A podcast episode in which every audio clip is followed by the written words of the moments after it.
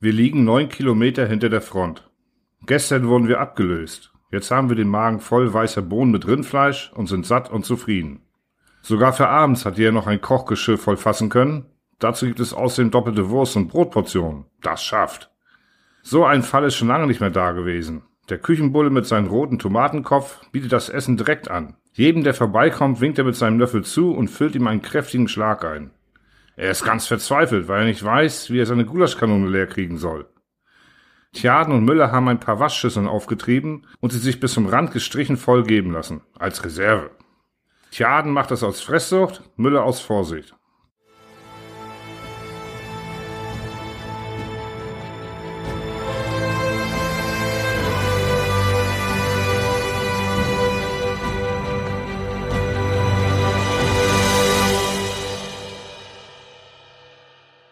Kropf fragt, hat einer von euch Kemmerich noch mal gesehen?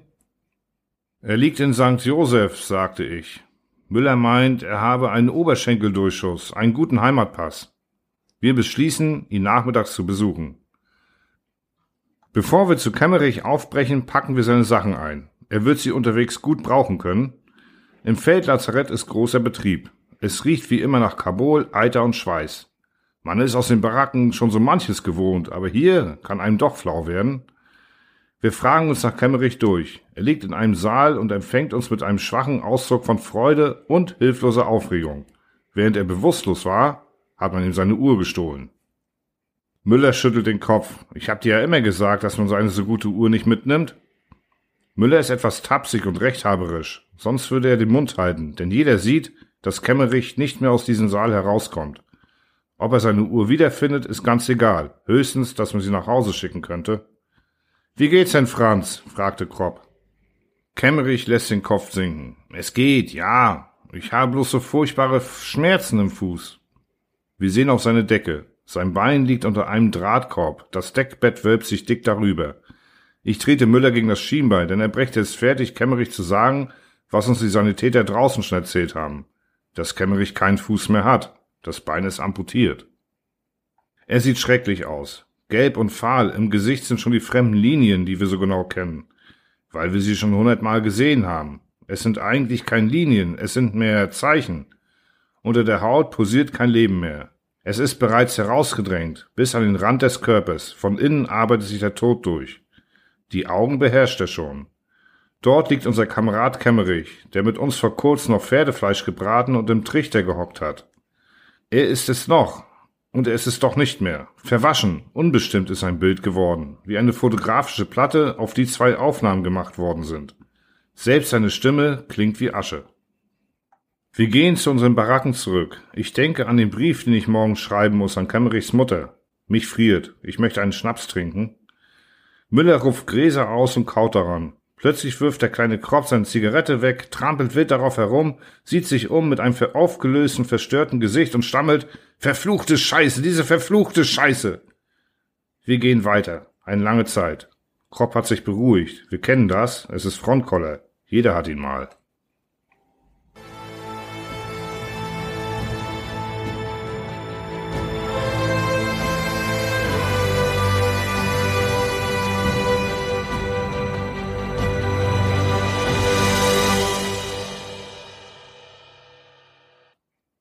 Es wird von einer Offensive gemunkelt.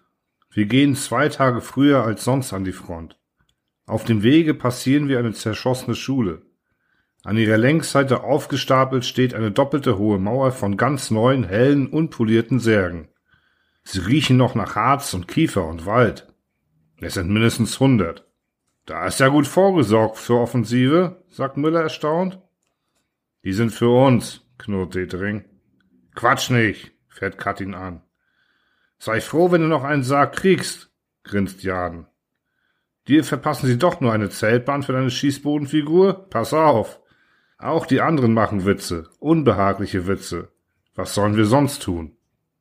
Die Särge sind ja tatsächlich für uns. In solchen Dingen klappt die Organisation.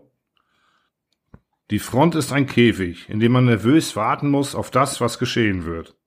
Wir liegen unter dem Gitter der Granatenbogen und leben in der Spannung des Ungewissen.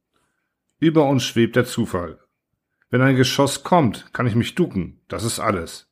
Wohin es schlägt, kann ich weder genau wissen noch beeinflussen. Mit einem Male hören die nahen Einschläge auf. Das Feuer dauert an, aber es ist zurückverlegt. Unser Graben ist frei. Wir greifen den Handgranaten, werfen sie vor den Unterstand und springen hinaus. Das Trommelfeuer hat aufgehört. Dafür liegt hinter uns schweres Sperrfeuer. Der Angriff ist da. Aus uns sind gefährliche Tiere geworden. Wir kämpfen nicht, wir verteidigen uns vor der Vernichtung. Wir schleudern die Granaten nicht gegen Menschen. Was wissen wir im Augenblick davon? Dort hetzt mit Händen und Helm der Tod in uns her. Wir können ihn seit drei Tagen zum ersten Mal ins Gesicht sehen. Wir können uns seit drei Tagen zum ersten Mal wehren gegen ihn. Wir haben eine wahnsinnige Wut. Wir liegen nicht mehr ohnmächtig wartend auf dem Schafott. Wir können zerstören und töten. Um uns zu retten, um uns zu retten und zu rächen. Wir hocken hinter jeder Ecke, hinter jedem Stacheldrahtgestell und werfen den kommenden Bündel von Explosionen vor die Füße, ehe wir forthuschen. Das Krachen der Handgranaten schießt kraftvoll in unsere Arme, in unsere Beine, geduckt wie Katzen laufen wir. Überschwemmt von dieser Welle, die uns trägt, die uns grausam macht, zu Wegelagern, zu Mördern, zu Teufeln meinetwegen. Dieser Welle, die unsere Kraft vervielfältigt in Angst und Wut und Lebensgier, die uns Rettung sucht und erkämpft. Käme dein Vater mit denen drüben, Du würdest nicht zaudern, ihm die Granate gegen die Brust zu werfen.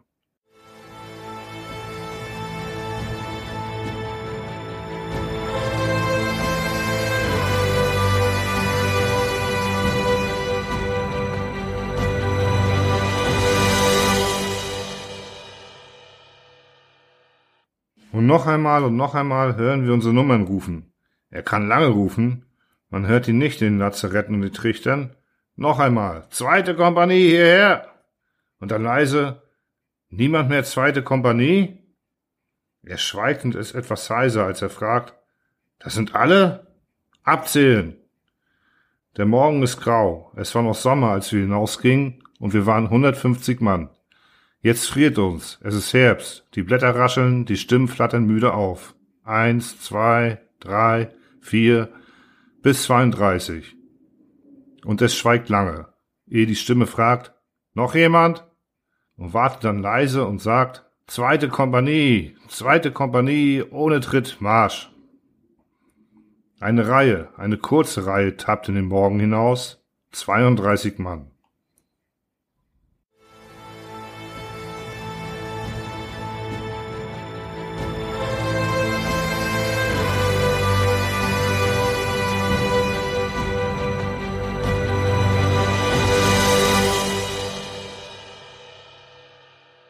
Es ist Herbst. Von den alten Leuten sind nicht mehr viele da.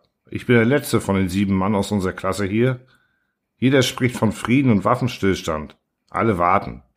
Wenn es wieder eine Enttäuschung wird, dann werden sie zusammenbrechen. Die Hoffnungen sind zu stark. Sie lassen sich nicht mehr fortschaffen, ohne zu explodieren. Gibt es keinen Frieden, dann gibt es Revolution. Ich habe 14 Tage Ruhe, weil ich etwas Gas geschluckt habe.